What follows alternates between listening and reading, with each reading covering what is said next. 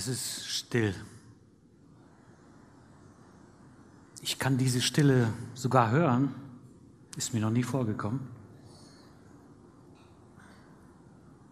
Der Raum ist voller Menschen, aber es ist absolut still. Und ich hasse diesen Moment.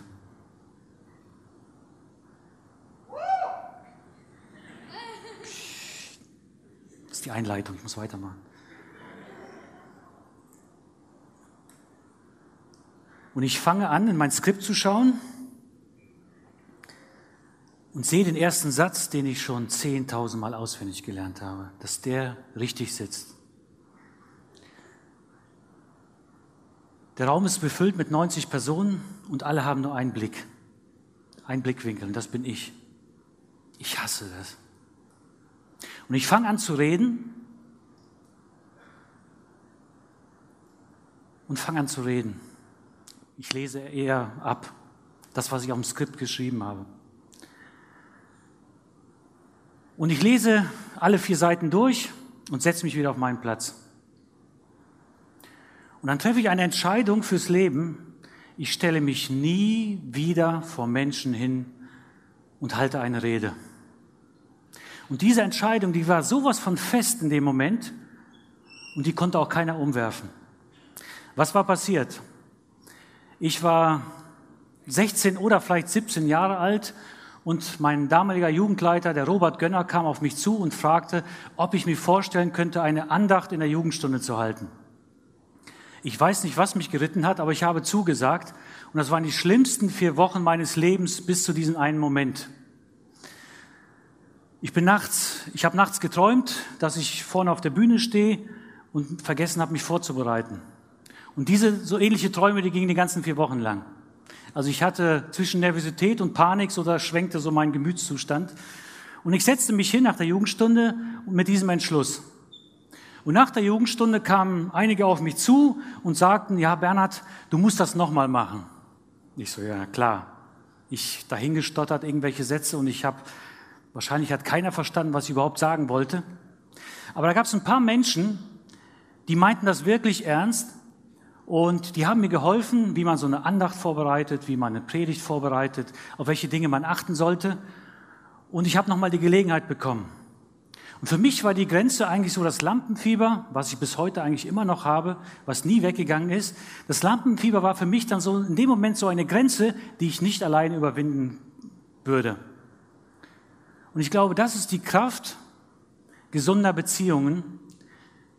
Gesunde Beziehungen haben die Kraft, dass wir über die Grenzen, über unsere eigenen Grenzen springen oder Grenzen, die wir denken zu haben.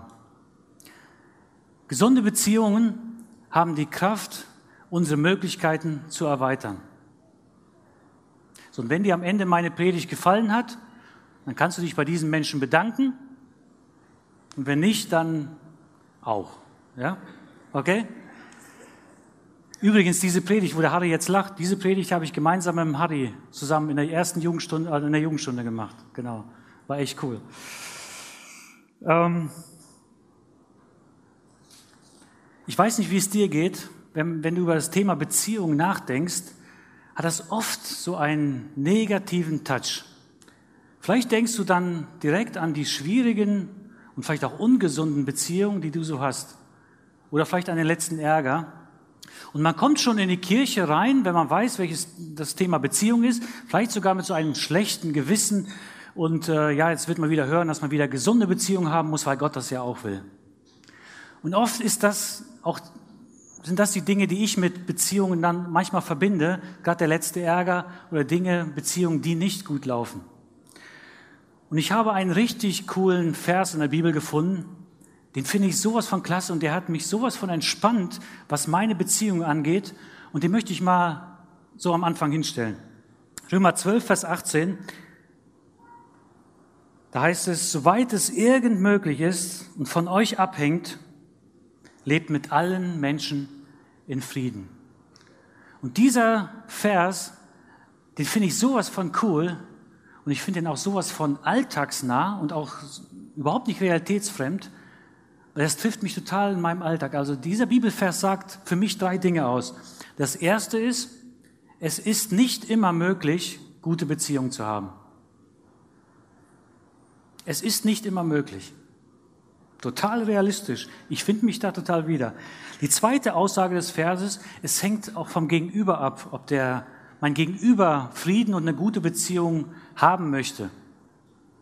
Und das dritte ist, dass wir trotzdem alles dran setzen dürfen und auch sollten, um eine gute Beziehung zu den Menschen zu haben, zu unseren Freunden, Klassenkameraden, Arbeitskollegen und so weiter. Und ich finde das total entspannt, weil es total normal ist, dass nicht alle unsere Beziehungen gut sind. Das ist wirklich total normal.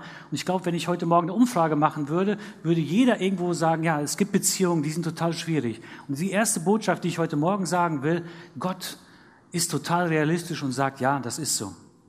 Lehn dich zurück, das ist total normal. Und das, was du an schwierigen Beziehungen erlebst, erlebt jeder andere auch. Das finde ich cool an diesem Vers. Selbst Gott gelingt es nicht, mit jedem Menschen gute Beziehungen zu haben. Also Gott hat sich auch wirklich auf den Kopf gestellt oder besser gesagt, er hat sich sogar ans Kreuz nageln lassen, damit gesunde und gute Beziehungen zum Menschen entstehen. Aber selbst Gott ist es nicht gelungen, weil es auch vom Gegenüber abhängt. Also wir müssen auch Ja zu Gott sagen, dann ist es möglich. Aber bei selbst bei Gott ist es nicht möglich. Aber er hat wirklich alles getan, damit gesunde Beziehungen auch zu ihm ermöglicht werden. Und ich glaube, das ist ein gutes Bild, wenn wir über Gott nachdenken und auch über unsere Beziehungen, dass wir die Tür offen lassen für gesunde Beziehungen. Vielleicht ist es jetzt nicht möglich, dass du gesunde Beziehungen zu bestimmten Personen hast, aber die Tür aufzulassen, sagen, vielleicht kommt der Moment und dann bin ich bereit. Und ich gebe alles, dass die Beziehung gesund wird. Aber lehn dich zurück. Wenn du schwierige Beziehungen hast, dann ist das total normal.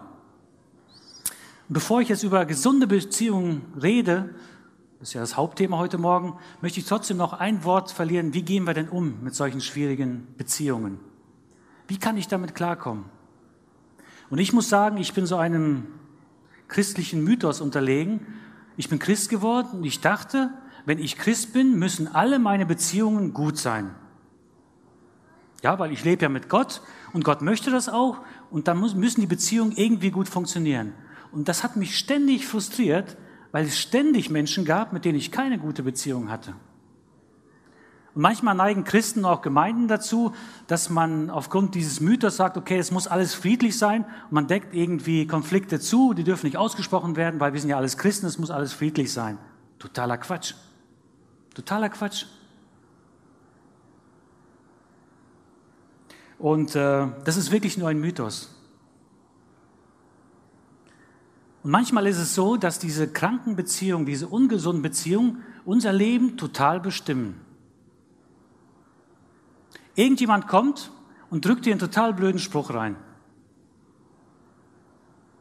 Und dieser Spruch, der verfolgt dich die nächsten Wochen, Monaten, vielleicht sogar manchmal Jahre. Und du denkst die ganze Zeit drüber nach, wie kann ich es ihm heimzahlen? Oder wie kann ich nächstes Mal schlagfertiger sein und ihm eine Antwort zurückgeben?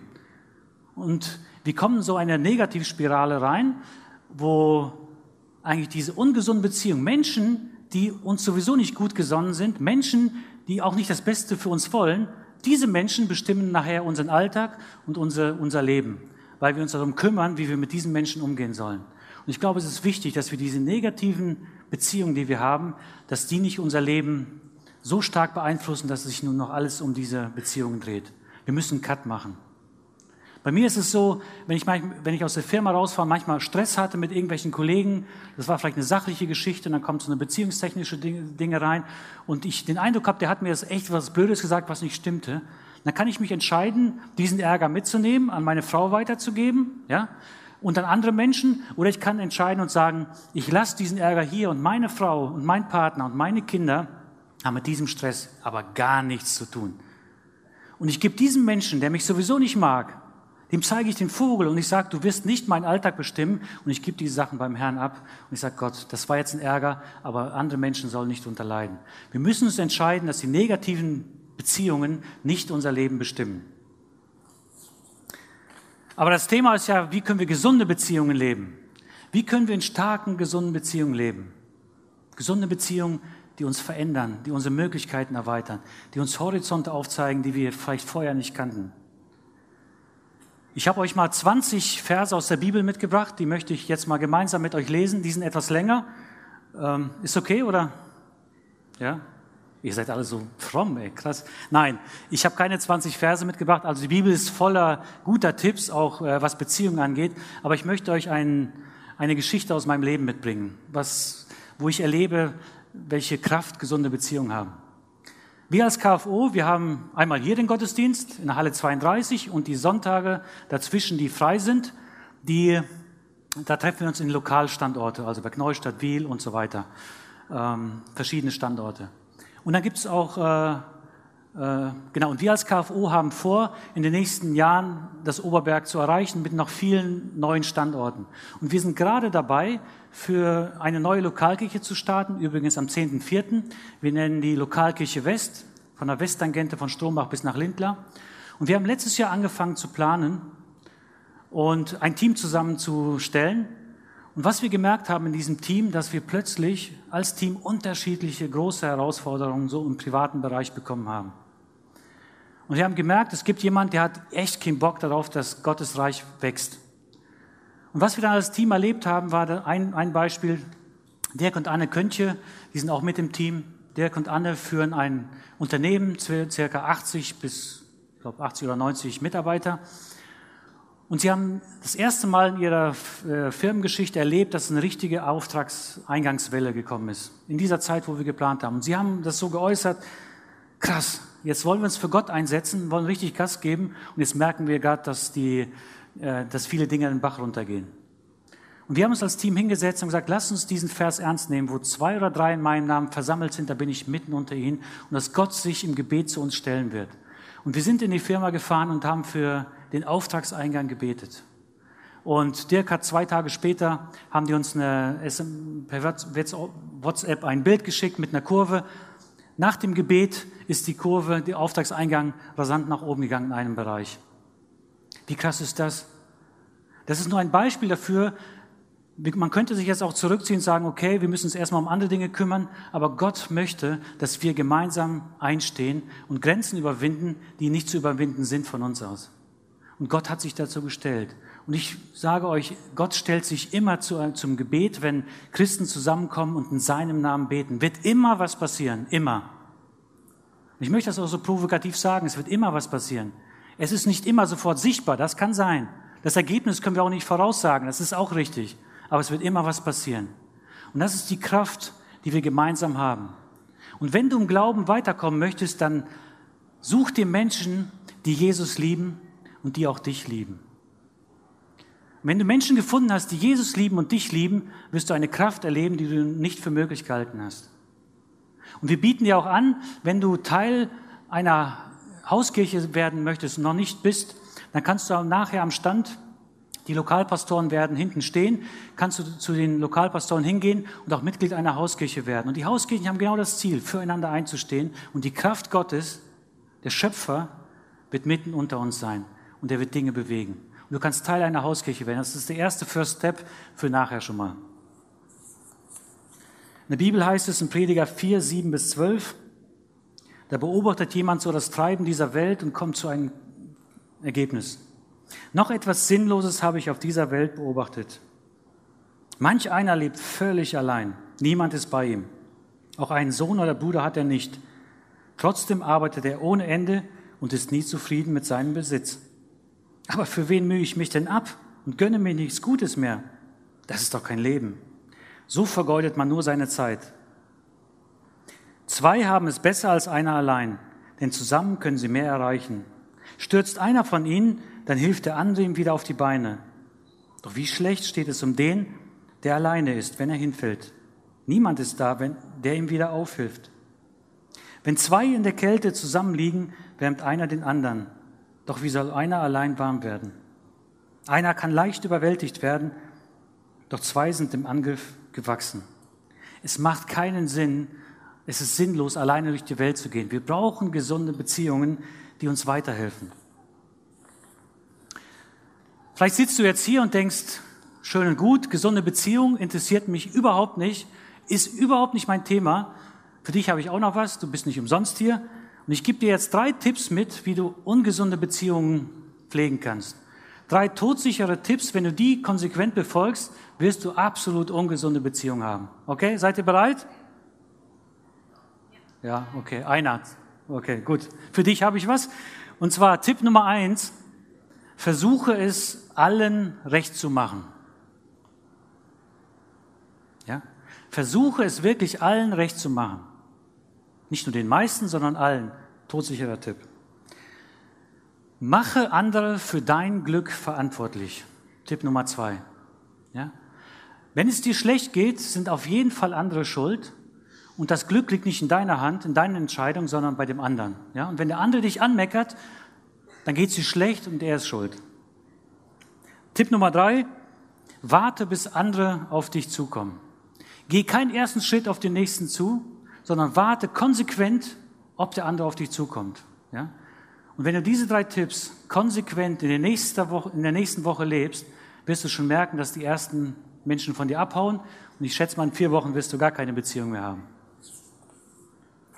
Aber ich glaube, wir sind hier, um zu sehen, wie können wir denn eigentlich gesunde Beziehungen aufbauen. Da habe ich auch drei Tipps mitgebracht. Das erste ist, sei freundlich. Keiner hat Bock, mit miese Peter durch die Welt zu laufen. Keiner hat Bock, auf Menschen zuzugehen, die äh, die Scheppe so runterziehen. Hat keiner Lust drauf. Und ich finde, freundliche Menschen sind wie so ein Magnet. Oder? Wenn jemand freundlich ist, zuvorkommt, ist, zu diesen Menschen geht man. Sie, die ziehen einfach Menschen an. Und bei uns, ich sitze in einem Großraumbüro mit fünf Personen in der Firma und äh, Fast täglich kommt der Obstmann bei uns vorbei. Obstmann ist der UPS-Mensch. Und äh, das ist ein echt cooler Typ. Der ist immer freundlich, hat immer ein gutes Wort und der kommt rein mit so einem Lächeln und auch wie er Guten Morgen sagt, so das ganze Büro erhält irgendwie und alle fangen wieder das Lachen an. Und das ist total cool. Das sind echt coole Leute, mit denen möchte man gern zusammen sein. Und wenn du gute Beziehungen haben willst, musst du freundlich sein. Ja? Stell dich vom Spiegel und guck mal dein Gesicht an und dann musst du es irgendwie ändern. Ja? Und die Bibel spricht in Sprüche 15, Vers 1 zum Beispiel, ein freundliches Wort schenkt Freude am Leben. Oder ein anderer Vers, Sprüche 16, 24, ein freundliches Wort ist wie Honig, angenehm im Geschmack und gesund für den Körper. Also hier schließt sich der Kreis wieder. Ne? Wir sind in der Serie Gesund Leben. Ein freundliches Wort ist gesund für den Körper. Ist wirklich so halt, ne, der Gemütszustand wird verändert und der Körper reagiert sogar darauf. Also Tipp Nummer eins, sei freundlich, wenn du eine gute Beziehung haben willst. Zweiter Tipp ist Respekt. Respektiere den anderen. Das ist ein großes Wort. Ich möchte mal das Stichwort Bedürfnisse nehmen. Jeder von uns hat Bedürfnisse. Ganz unterschiedliche Arten. Ganze Palette von Bedürfnissen.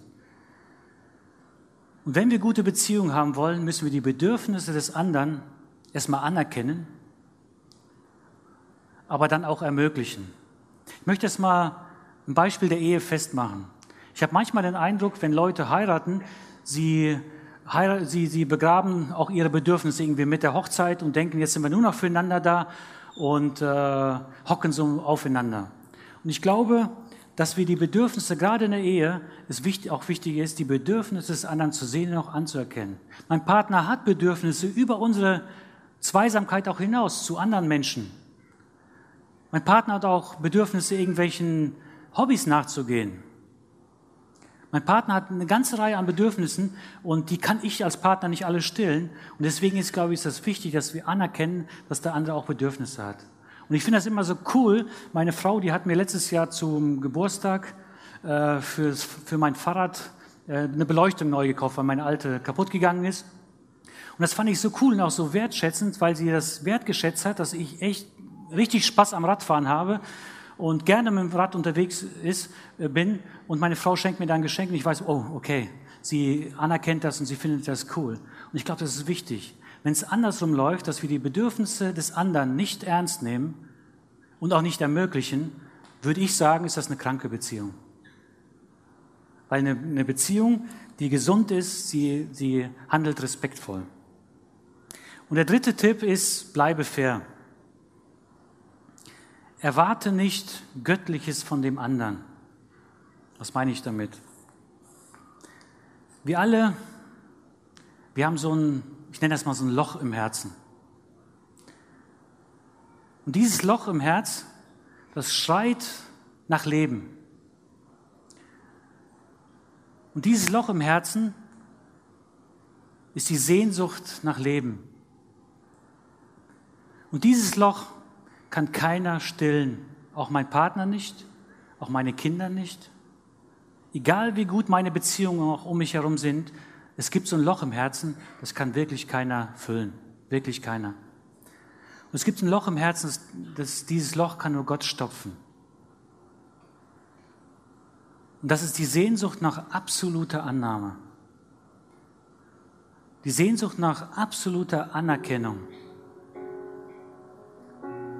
Und wir sehnen uns alle danach, dass dieses, Stoff, dieses Loch gestopft wird.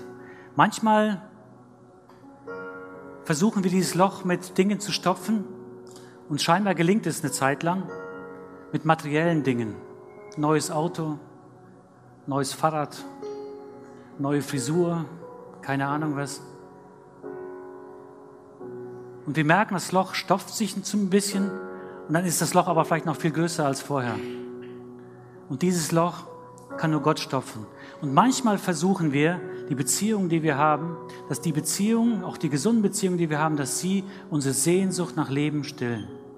Aber es wird nicht gelingen, es wird dieses Loch immer wieder bleiben. Und es ist nur einer, der dieses Loch stopfen kann, das ist Gott. Und Jesus sagt, kommt her alle zu mir, die euch abmüht und unter eurer Last leidet ich werde euch Ruhe geben. Ich übersetze das mal in anderen Worten. Ich werde euer Loch stopfen. Und wir alle haben dieses Loch. Und wir sind rastlos und versuchen dieses Loch zu stopfen. Und wir sind unfair dem, unseren Mitmenschen gegenüber, weil wir erwarten, dass er dieses Loch stopfen kann. Aber er kann es nicht. Ihr Lieben, die besten Freunde, die wir haben, der beste Partner, egal wie sehr er sich auch bemüht, wird dieses Loch nicht stopfen können. Und wenn wir dieses Loch von Gott nicht stopfen lassen, wird es so sein, dass wir immer wieder Punkte in unserem Leben gibt, wo wir unfair dem anderen gegenüber werden, weil wir die Erwartung an ihn stellen, dass er das kann, dass er uns Erfüllung geben kann. Und dann hört man manchmal Sätze, wenn ich erstmal einen Partner habe, wenn ich erstmal Kinder habe, wenn ich erstmal den Beruf habe oder mir die, diese die Dinge angeschafft habe, dann bin ich glücklich.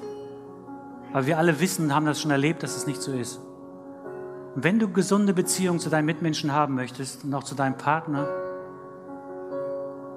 dann ist es wichtig, dass Gott dieses Loch stopft. Und wenn Gott uns diese Sehnsucht stillt, dann wissen wir, wir sind angenommen. Gott nimmt uns an, wie wir sind. Und in der Beziehung zu Gott erlebst du die Liebe, die du vielleicht gar nicht für möglich gehalten hast, bis er dich wirklich liebt, egal was du verbockt hast. Und das ist ein richtig cooles Fundament, um vernünftige und gesunde Beziehungen zu leben. Und wir möchten dir heute Morgen ermöglichen, wenn es dein Punkt ist, wenn du merkst, ja, ich habe dieses Loch und ich merke, ich bekomme es nicht gestopft, dann möchten wir für dich beten. Beim nächsten Lied wird das Gebetsteam hier vorne rechts stehen. Und während dem Lied kannst du nach vorne kommen, hier rechts. Wir möchten gerne für dich beten und dass Gott dieses Loch anfängt zu stopfen und du eine Liebe erlebst, die dich auch befähigt, andere Menschen anzunehmen und zu lieben. Amen.